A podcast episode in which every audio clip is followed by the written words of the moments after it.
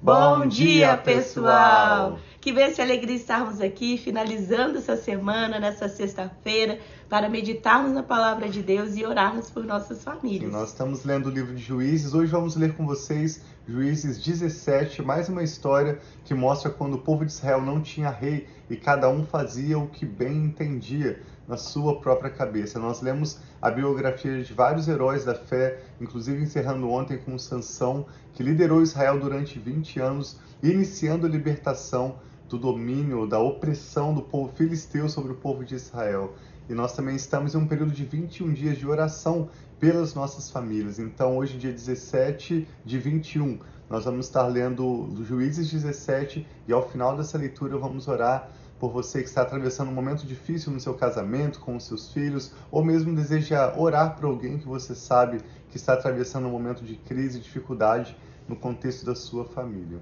Sim, então vamos começar essa live. Nós sempre oramos antes, pedindo a bênção do Senhor e que Deus fale aos nossos corações. Pai, Amém. muito obrigado por esse novo dia, Graças muito obrigado por essa nova manhã, Pai, obrigado, que nós podemos pai, estar aqui reunidos Jesus, com tantas graças. pessoas queridas para declarar que só o Senhor é Deus e não há outro que se compara a ti. Nós te pedimos, Pai, fala conosco, abre o nosso entendimento e abençoa todo esse momento, Pai, que nós estaremos aqui juntos. Em nome de Jesus. Amém. Juízes 17 diz assim: então, havia um homem chamado Mica, dos montes de Efraim, que certa vez disse à sua mãe: Os 13 quilos de prata que foram roubados de você e pelos quais eu a ouvi pronunciar uma maldição, na verdade a prata está comigo, eu a peguei. Disse-lhe sua mãe: O Senhor o abençoe, meu filho. Quando ele devolveu os 13 quilos de prata à mãe, ela disse: Consagro solenemente a minha prata ao Senhor, para que o meu filho faça uma imagem esculpida e um ídolo de metal, e eu a devolvo a você. Mas ele devolveu aquela prata à sua mãe, e ela separou dois quilos e quatrocentos gramas, e os deu a um ourives, que deles fez a imagem e o ídolo. E estes foram postos na casa de Mica, Ora, esse homem Mica possuía um santuário, fez um manto sacerdotal e alguns ídolos da família, e pôs um dos seus filhos como seu sacerdote. Naquela época não havia rei em Israel, cada um fazia o que lhe parecia certo. Isso não é muito diferente dos dias em que nós vivemos hoje. Nós percebemos cada vez mais inversão de valores e um mundo que, mesmo querendo ou tentando agradar a Deus, mistura tudo. Nós vemos que essa mulher acaba de descobrir que o filho dela a havia roubado e ela declara uma bênção sobre a vida dele. Ela em nenhum momento o repreende, em nenhum momento chama a atenção dele de forma alguma. Ela simplesmente abençoa o que ele havia feito de impróprio. E em seguida ela diz que quer honrar a Deus, consagrar aquela prata a Deus, fazendo um ídolo, sendo que o próprio Deus, nós já lemos várias vezes ao lermos o Pentateuco, nas leituras dessas últimas semanas e meses, como o Senhor várias vezes deixou bem claro para o povo de Israel que não construísse nenhuma imagem esculpida, que não criasse nenhum ídolo, porque ele somente é o único Deus. Esse é o principal mandamento sobre o qual nós lemos em Deuteronômio 6, que o Senhor, nosso Deus, é o único Deus. Então nós percebemos aqui um contexto de inversão de valores, de bagunça no povo de Israel, e tudo isso era o que gerava para o povo de Israel sofrimento, opressão vindo de outros povos e como cada um fazia o que parecia certo, mas ninguém se importava em ver o que a lei do Senhor diz. Vamos buscar o Senhor, buscar uma direção do Espírito Santo. As pessoas simplesmente estavam sendo guiadas ou tomando suas decisões pelo seu próprio entendimento, deixando de lado a oportunidade de buscar a palavra de Deus, de buscar a presença do Senhor. Sim. Verso 7, Juízes 17, 7. Um jovem levita de Belém de Judá procedente do clã de Judá, saiu daquela cidade em busca de outro lugar para morar. Em sua viagem, chegou à casa de Mica, nos montes de Efraim. Mica lhe perguntou: De onde você vem? Sou levita de Belém de Judá, respondeu ele. Estou procurando um lugar para morar. Esse jovem provavelmente ele estava morando na região de Judá. Nós lemos inclusive que quando o Senhor deu ao povo de Israel cidades de refúgio, cada uma das doze tribos de Israel deu aos levitas cidades para morarem. Mas esse jovem, na verdade, ele não era descendente da tribo de Judá, porque como um levita, ele era descendente da tribo de Levi. Mas diz que ele estava na região de Judá e ele se move para a região de Efraim buscando uma nova casa, uma nova oportunidade de trabalho. E ele respondeu: Então, estou procurando um lugar para morar. Fique comigo, disse-lhe Mica. Seja meu pai e sacerdote, e eu darei a você 120 gramas de prata por ano, roupas e comida. O jovem levita concordou em ficar com Mica e tornou-se como um de seus filhos. Mica acolheu o levita e o jovem se tornou seu sacerdote e ficou morando em sua casa. E Mica disse então: Agora eu sei que o Senhor me tratará com bondade, porque ele não estava vendo a bondade de Deus até então. Então ele diz: Agora eu sei que o Senhor vai começar a me tratar com bondade, pois esse levita se tornou meu sacerdote. Esse capítulo que é tão curtinho, nós vamos continuar a leitura sobre Mica e esse sacerdote. Nós vamos ver amanhã no capítulo 18 que, na verdade, esse levita era neto de Moisés.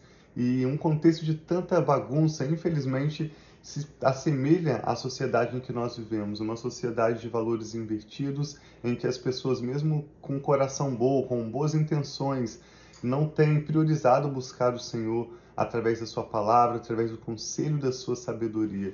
Então, o propósito dessa live que eu e a Rafa fazemos a cada manhã é meditarmos nas Escrituras e assim de fato não expondo as nossas opiniões ou não usando aqui um livro qualquer como base de estudo, mas indo nas Escrituras sagradas, que é a palavra de Deus, nós podemos aprender mais sobre o coração do Senhor, sobre quem é Jesus e como ele tem nos chamado para nos relacionarmos com ele, para de fato experimentarmos a sua bondade. Amém. A bondade do Senhor não vem sobre uma família simplesmente porque essa pessoa está pagando alguém para ser o seu guia espiritual. A vontade do Senhor não vem sobre a vida de uma pessoa porque ela manda construir um ídolo ou faz o que parece certo na sua própria cabeça. Na verdade, essa foi a atitude de Eva, de Adão lá no Éden, que resultou em problema para eles. E nós vamos ver que o mesmo aconteceu com Mica também, ao continuarmos essa leitura amanhã. Mas à medida que nós buscamos meditar na palavra de Deus e pedir ao Espírito Santo a bênção dele sobre o nosso lar, sabedoria para as decisões que temos a tomar, nós certamente veremos ele manifestando a sua graça, o seu favor, experimentaremos que a Bíblia diz que a sua vontade é boa, agradável e perfeita. Amém. E na palavra diz também que o povo perece por falta de conhecimento. Então, muitas vezes, vem situações que podem ser é, prevenidas se nós estamos usando os princípios da palavra de Deus, mas como esse povo, eles não sabiam, eles não tinham um rei, não tinham uma direção. Então nós precisamos conhecer a palavra de Deus, o que Deus pensa a respeito das situações, quais são os conselhos da palavra de Deus, para que nós possamos ter esse conhecimento e viver de acordo com os princípios de Deus. Isso não quer dizer que não vai ter nenhum tipo de desafio, não vai ter nenhum tipo de dificuldade na nossa vida, mas nós vamos ter forças, nós vamos ter encorajamento, nós vamos ter estratégias, assim como o povo de Israel passaram por várias lutas para vencer as dificuldades, para vencer os desafios, sabendo que Deus ele sempre está conosco. Deus ele é aquele que luta conosco e luta por nós. Então, se Deus é por nós, quem será contra nós? Então, é por isso que nós estamos aqui, queremos passar a cada dia, aprendendo a cada dia mais e ensinando também sobre a palavra de Deus. E nós queremos hoje orar pelas nossas famílias que talvez esteja passando, como o Tiago disse no início, algum problema, alguma situação difícil, um problema de dificuldade, seja com filho, seja no casamento, seja o que for. Nós podemos colocar diante de Deus e pedir, Senhor, venha lutando em nosso favor, venha nos ajudando, traga o seu conselho, traga a sua direção, traga a sua vontade realizada sobre as nossas famílias. E é isso que nós queremos orar hoje. Sim, Sim. o que o Espírito Santo está falando ao seu coração. Vamos orar juntos? Pai, nós te louvamos pela sua preciosa palavra, Sim, que é como uma lâmpada para os nossos pés e uma luz para o nosso caminho. Tua palavra nos dá direção e nos conduz nos planos que o Senhor já tem preparado para nós e para as nossas famílias. Nós te louvamos e hoje Eu e a Rafa mais uma vez viemos aqui nesse dia 17 de um período de 21 dias em que nós decidimos orar por aqueles que estão atravessando um período de crise na sua família. Sim, Oramos por essa pessoa que está conectada conosco agora e intercede, Pai. Pede a sua graça, o seu socorro, clama pela Amém, sua misericórdia, Senhor, pela necessidade dela hoje, que o Senhor conhece muito melhor do que eu e a Rafa poderíamos saber Amém, e até muito Pai. melhor do que essa própria pessoa conhece. Nós Sim, pedimos Senhor. que o Senhor venha, Pai, com a tua bênção sobre o casamento dessa pessoa, sobre os seus filhos, sobre os seus netos, para aqueles que têm os seus netos.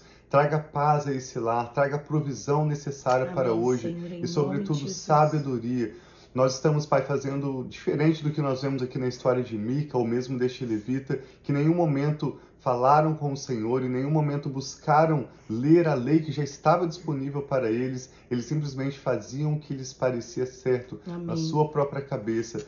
Nós, diferente, Pai, humildemente nos rendemos em oração diante Sim, do Senhor para te pedir, nosso Pai, em nome de Jesus, tenha misericórdia das Sim, nossas vidas. Livra-nos, Pai, de tudo aquilo que vem tentar contra o seu propósito nas nossas famílias. Traga a tua promessa cumprida para conosco. Traga, Senhor, Manifesta o seu poder, ó Pai. Nós pedimos que o Senhor nos dê sabedoria para a parte que cabe a nós, as nossas decisões, as nossas atitudes. Que seja, Pai, em tudo guiada pela tua paz, pela Sim, direção Senhor, do teu Espírito Santo que o Senhor cumpra para conosco o teu bom propósito, enquanto nós buscamos do Senhor direção, sabedoria e humildemente clamamos pela tua bênção sobre as nossas famílias. Amém, Queremos, Pai, que situações que são parecem impossíveis serão revertidas. Amém, Queremos que o Senhor trará estratégias e nos dará vitória em tudo. Queremos que o Senhor mudará, Pai, a realidade de hoje para algo muito melhor, conforme o Senhor tem preparado para nós. Amém. E assim nós oramos também por a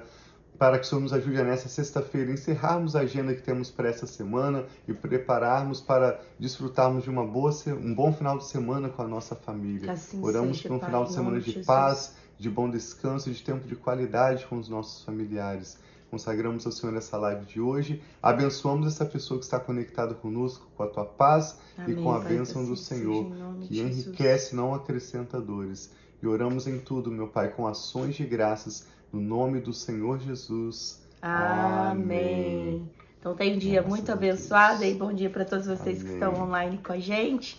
Fiquem na paz. Sim, tenham um ótimo final de semana. Shabbat Shalom. Seja um tempo de paz, de prosperidade, de bom descanso para sua família. Nós nos vemos de volta aqui no domingo para continuarmos essa história sobre Mica e o seu levita. Sim, um abração, amamos. amamos.